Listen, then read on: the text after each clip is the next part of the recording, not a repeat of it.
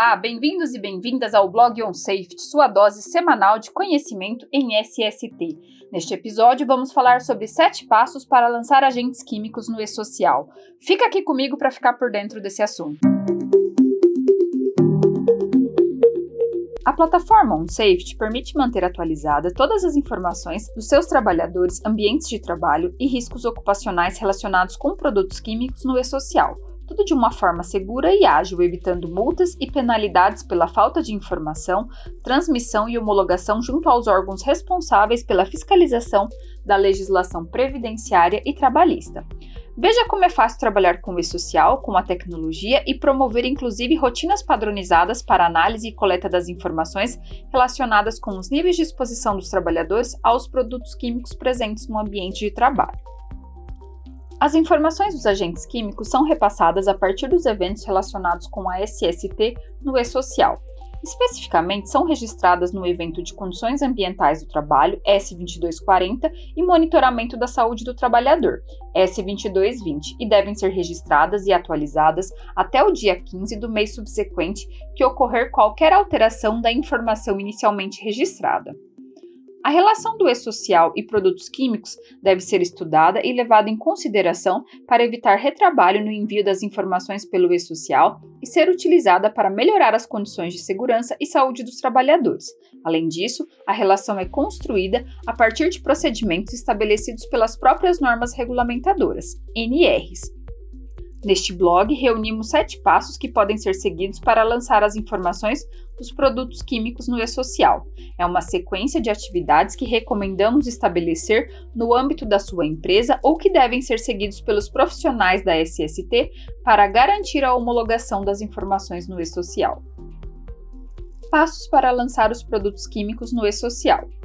O principal objetivo da SST é sempre garantir um ambiente de trabalho seguro para todos os colaboradores e a detecção precoce de exposição perigosa pode diminuir significativamente a ocorrência de efeitos adversos na saúde.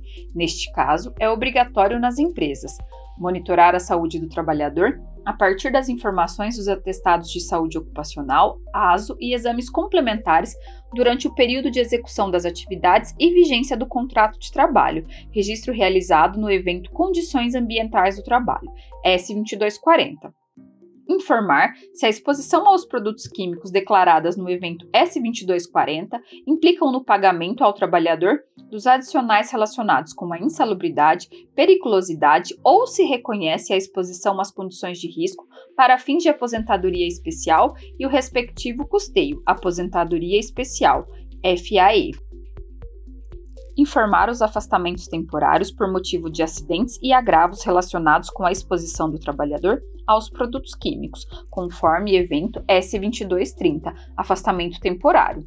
Comunicar os acidentes de trabalho pelo e-social, conforme previsto no evento S2210, comunicação do acidente de trabalho. O controle é a homologação das informações no e-social dos produtos químicos presentes no ambiente de trabalho e transmitidas são aprimoradas a partir de procedimentos, Tais procedimentos são estabelecidos dentro de um método de realização do inventário de riscos ocupacionais, avaliação dos níveis de exposição, definição das medidas de controle e, finalmente, a transmissão das informações pelo e-social.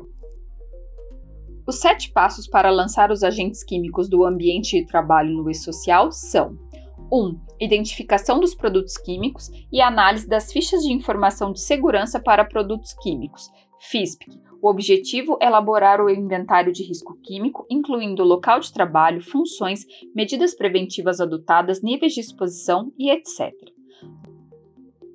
2. Classificação dos produtos químicos conforme relação de agentes químicos e a sua associação com agentes físicos, biológicos considerados para fim de concessão de aposentadoria especial, constantes no anexo 4 do Decreto número 3048 de 1999.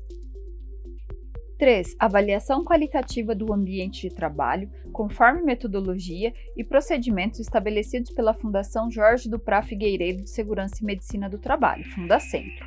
É um trabalho de campo que visa identificar agentes nocivos relacionados na tabela 24 do E-Social, que corresponde aos fatores de risco do meio ambiente de trabalho, informações descritas no evento S2240, Condições Ambientais do Trabalho. 4. Avaliação quantitativa e análise dos limites de tolerância LT estabelecidos na NR15, atividades e operações insalubres. Neste caso, serão vinculadas informações de cada trabalhador ao ambiente de trabalho, na qual são exercidas as atividades industriais e existe uma exposição aos produtos químicos. Será obrigatório o monitoramento da exposição, que consiste em uma avaliação e interpretação dos parâmetros biológicos e ou ambientais, com o objetivo de identificar os possíveis riscos à saúde do trabalho. 5. Elaborar o plano de ações de controle ou medidas preventivas para reduzir os níveis de exposição dos trabalhadores aos agentes químicos. 6. Monitorar a efetividade das medidas de controle implantadas no ambiente de trabalho para proteger a saúde e segurança do trabalhador. 7 determinar a condição de aposentadoria especial e transmitir e homologar as informações no e-social. Associado ao processo de envio de informações pelo e-social, é necessário observar que a legislação previdenciária e do trabalho, isto é, da segurança e saúde do trabalho, devem estar integradas. Neste caso, as informações devem ser padronizadas e subsidiadas a partir de outros documentos, como, por exemplo, LTCAT, PPP, PGR e etc. Gostou deste formato? Deixe um comentário nas nossas redes sociais e acompanhe os conteúdos de SST com o OnSafety.